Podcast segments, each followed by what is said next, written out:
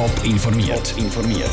Das Radio Top Magazin mit Hintergrund, Meinungen und Einschätzungen mit dem Peter Hanselmann. Wie man im Zürcher Seefeld reagiert, weil die Bellriefstrasse nicht saniert wird und warum gewisse Zürcher Gemeinden noch immer zum Wassersparen aufrufen, das sind zwei von den Themen im Top informiert. Sie ist 2,3 Kilometer lang. Sie verbindet Gemeinden von der Goldküste mit der Stadt Zürich. Sie muss jeden Tag 25.000 Autos aushalten. Und sie hätte sollen für 64 Millionen Franken saniert werden. Bellerifstrasse im Zürcher Seefeld. Aber eben hätte sollen, weil jetzt kommt alles anders. Die Stadt hat das Projekt überraschend auf Eis gelegt. Daniel Schmucki. Die Sanierung von der Bellriefstrasse ist schon lange ein Politikum in der Stadt Zürich. Unter anderem, weil die Bauarbeiten drei Jahre gehen, aber auch, weil wegen der Bauarbeiten fast 90 Bäume haben müssen gefällt werden Der grösste Streitpunkt ist aber, wie die Strasse nach der Sanierung aussehen soll. Weiterhin vier Spuren oder nur noch drei Spuren und dafür ein neuer Veloweg? Fragen, die jetzt plötzlich wieder aktuell werden. Die Stadt hat nämlich das Projekt auf Eis gelegt, um nochmal über die Bücher zu gehen, weil mehrere Einsprachen dagegen eingegangen sind und viele nicht einverstanden sind mit dem Projekt. Ein Entscheid, wo Susanne Brunner, Präsidentin vom Gewerbeverein Seefeld und SVP-Gemeinderätin, nicht nachvollziehen kann. Natürlich haben einzelne Bewohner vom betroffenen Quartier andere Interessen als die, die mit dem Auto durchfahren wollen. Aber jetzt wird natürlich eindeutig die Interessen von den Bewohnern, die sich da gemeldet haben, das wird viel höher gewichtet als das übergeordnete Ziel, dass wir einen fließenden Verkehr haben in die Stadt Zürich. Verschiedene Organisationen und Parteien haben schon länger dafür gekämpft, dass die Bellriefstrasse in Zukunft nicht mehr wie jetzt vier Spuren hat. Die GLP hat zum Beispiel vorgeschlagen, dass es neu nur noch drei Spuren für die Autos gibt, unter anderem auch eine mit Wechselverkehr. Verkehr. Das heißt, dass am Morgen auf der mittleren Spur nur noch in die Stadt rein und am Abend nur noch aus der Stadt gefahren werden kann. Dass der Vorschlag jetzt wieder aufs Parkett kommt, freut der Zürcher GLP-Gemeinderat Matthias Wiesmann sehr. Auch wenn sich die Bauarbeiten jetzt halt noch mehr verzögern. Die Einsprachen und Rekurs sind eingegangen. Das heißt, es ist jetzt sowieso eigentlich ein Gerichtsfall. Das heißt, eine Verzögerung haben wir sowieso.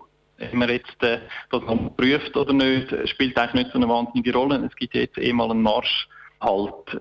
Und darum äh, kann man sagen, ja, man muss die Verzögerung jetzt halt so in Kauf nehmen. Wenn die Bagger auf der Bellriefstrasse in Zürich genau auffahren können, ist im Moment völlig offen. Klar ist nach dem Entscheid von der Stadt, das Projekt auf Eis zu legen, einzig, dass die Bauarbeiten sicher nicht wie eigentlich geplant in ein paar wenigen Monaten losgehen.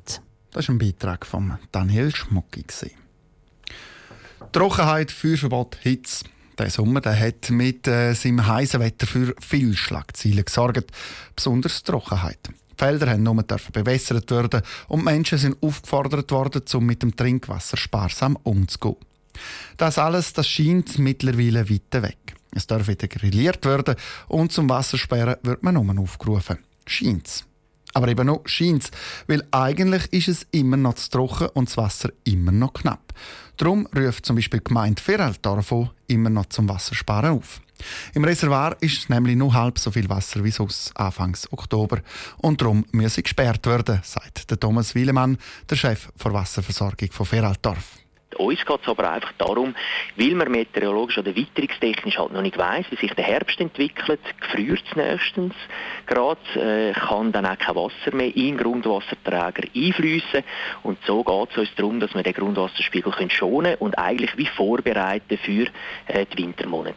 Das merken auch die umliegenden Gemeinden, wie zum Beispiel Ilnaue, Fretiken oder Rusiken. Sie hängen an der gleichen Wasserversorgung.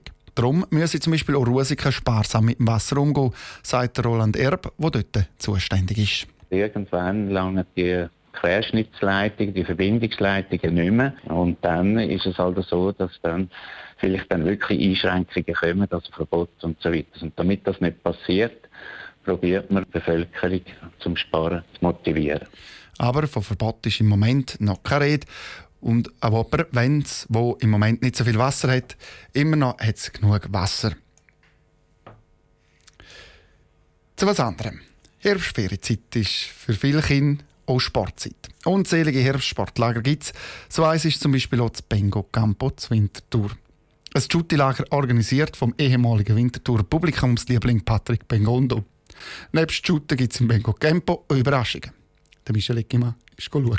Egal in welches Gesicht man schaut, alle Kinder sind am Strahlen. Die Jüngsten sind gerade mal 5, die Ältesten 13. Sie haben alle die gleichen Kleider an, mit Werbung drauf wie die Profis, ihre eigenen Trinkflaschen und trainieren in kleinen Gruppen. Die Kinder fühlen sich tatsächlich wie Profis und machen viele coole Sachen, wie sie selber sagen.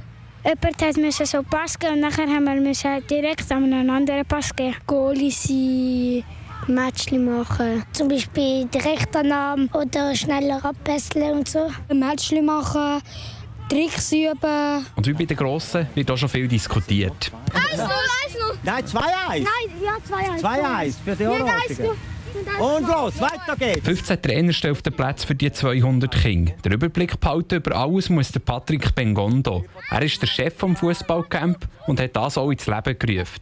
Zum dritten Mal ist es Bengo Campo. Am Patrick Bengondo ist es ans Herz gewachsen. Es ist wie ein Baby für mich und ich sehe jedes Jahr, wie er, er ist immer größer. Ich spiele gerne mit Kids. Ich habe selber zwei Kids und zu Hause, wenn wir spielen, man weiß nicht mehr, wer ist der Kids, ich oder meine Kids. Ich habe Spaß und ich sehe, wie sie sind glücklich. Das ist mein Gewinn in dieser Geschichte. Ein Gewinn für die Kinder sind die Überraschungsgäste, die immer wieder vorbeikommen. Heute zum Beispiel der Winterthurer Nazi-Spieler Manuel Akanji. Für ihn war der Besuch beim Deutweg ein Heimkommen sehr speziell. Also es freut mich natürlich sehr, darum bin ich auch vorbeigekommen. Und ja, es freut mich natürlich, wenn ich den Kindern eine Freude machen kann. Ich bin selber auch mal, es war noch der eine, bin ich auch so einer Trainingswoche gewesen und hat ja recht Spass gemacht. Das Bengo Campo ist aber nicht nur Spass. Die Kinder werden auch gefordert. Vom halb zehn bis um halb vier stehen sie jeden Tag auf dem Platz. Trotzdem oder gerade wegen dem gefällt es ihnen im Fußballcamp. Man macht halt sehr coole Sachen, man übt auch Sachen. Eigentlich cool, machen nicht immer Fußball, das ist nicht so schlimm. Top informiert, auch als Podcast. Mehr Informationen gibt es auf toponline.ch.